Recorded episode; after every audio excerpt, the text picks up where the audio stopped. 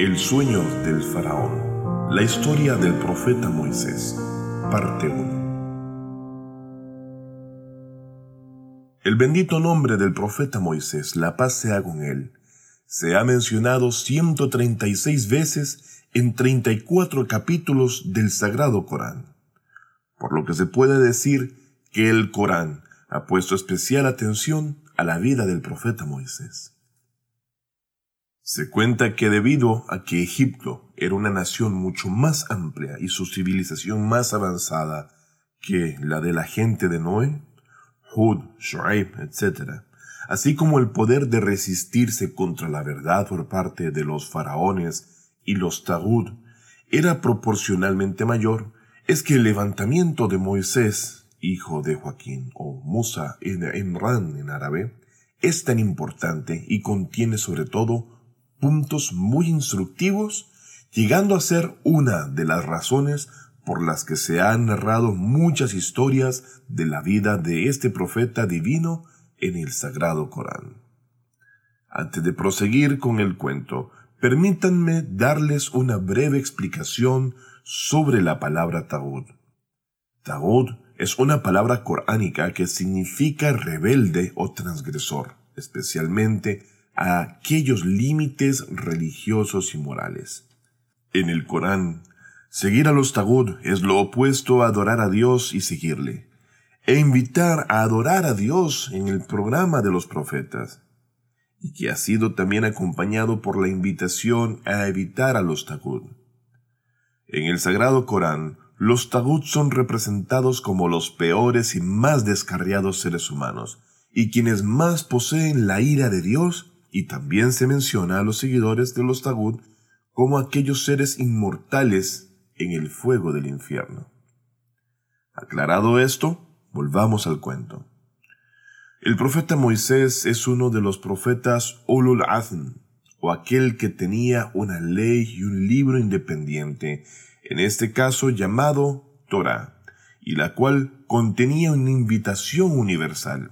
Él, Moisés, es un descendiente de Abraham y apareció 500 años después de este grandioso profeta. Abraham la pasea con él y vivió durante aproximadamente 240 años.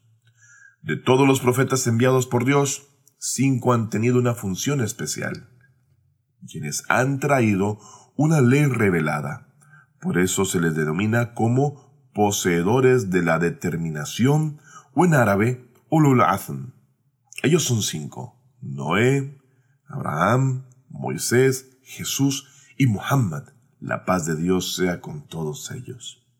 Tanto Moisés como su madre eran descendientes de los hijos de Israel, y su antepasado fue Israel, es decir, Jacob, porque Jacob vivió en Egipto durante los últimos 17 años de su vida.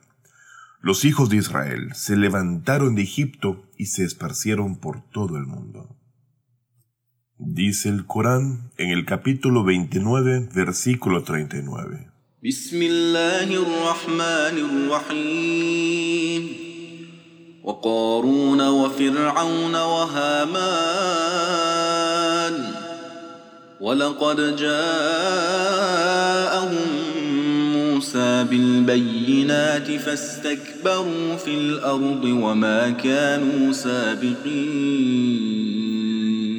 Y Carón, y Faraón, y Hamán, y ciertamente Moisés, vino a ellos con las pruebas claras, pero ellos obraron con arrogancia la tierra y no triunfarán.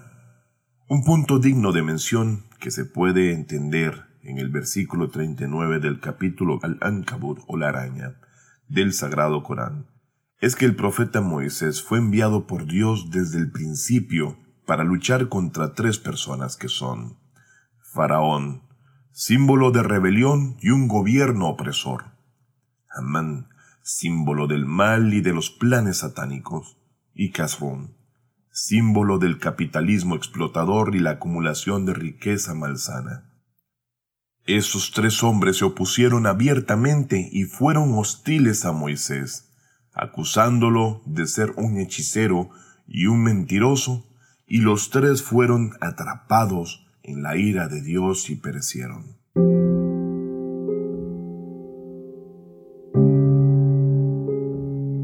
El terrible sueño del faraón y su interpretación. El faraón era un gobernante terco y arrogante de Egipto, que dividió al pueblo en dos clases de esclavos y aristócratas llamados Zeptian y Reptian.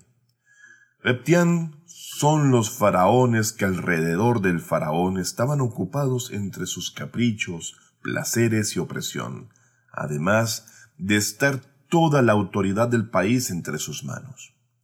Pero por lo contrario, los Septian eran las clases más bajas de la sociedad y los oprimidos, que siempre habían sufrido bajo las botas de los Reptian. El profeta Moisés la pasea con él y los hijos de Israel formaban parte de este último grupo de los Septián. Así, un extraño racismo reinaba en Egipto y sus alrededores. Esta lamentable situación continuó durante cuatrocientos años hasta que Dios tuvo misericordia de los hijos de Israel, para de esta manera enviar a un profeta llamado Moisés y salvarlos de la tiranía de la colonización y la explotación del faraón.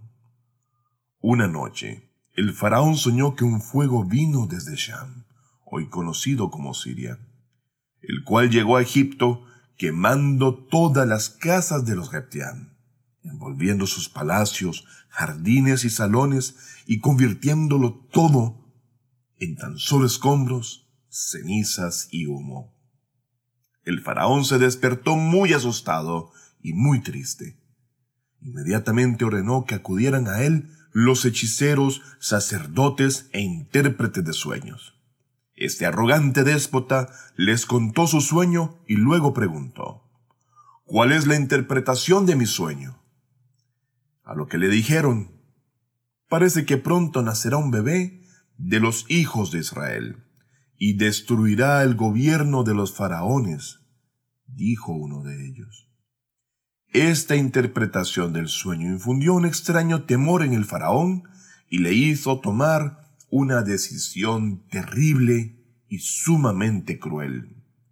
La decisión del faraón fue matar a todo bebé varón que naciese en sus tierras, acto que se llevó a cabo de manera amplia y brutal, anunciándose así dicha proclamación desde el palacio del faraón al público de la siguiente forma. Todos los soldados y parteras deben estar atentos entre los hijos de Israel.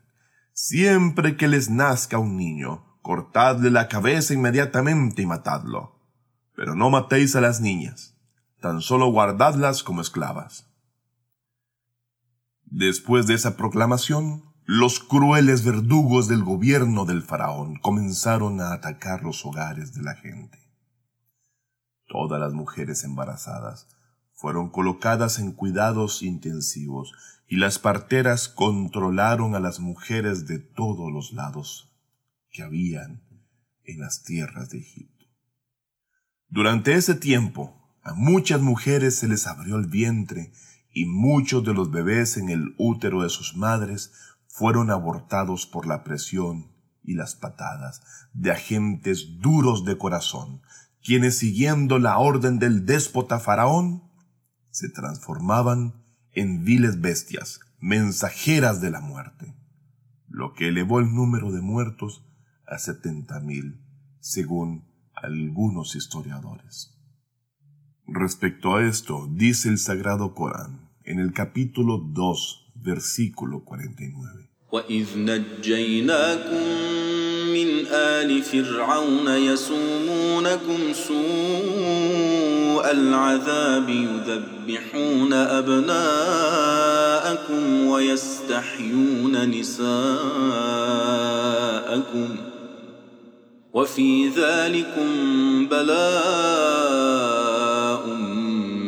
ربكم عظيم Y recordad cuando os salvamos de la gente del faraón, que os sometían a terribles castigos, degollando a vuestros hijos varones y dejando con vida a vuestras mujeres. Con ello, vuestro Señor os sometió a una prueba enorme. Hemos llegado al final de este cuento. Espero que te haya gustado muchísimo. La historia del profeta Moisés es largo y por eso te contamos este cuento en diferentes partes. No olvides suscribirte en nuestro canal de YouTube y también seguirnos en las cuentas de Fátima TV en Spotify, iTunes, Google Podcast y SoundCloud. Así todos los sábados estaremos publicando un cuento nuevo. Por lo tanto, hasta el sábado que viene con el siguiente relato sobre el profeta Moisés. Cuídense y hasta pronto.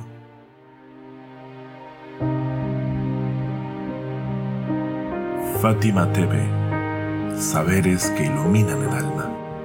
Síguenos en youtube.com slash Fátima o en nuestro sitio web fatimatv.es.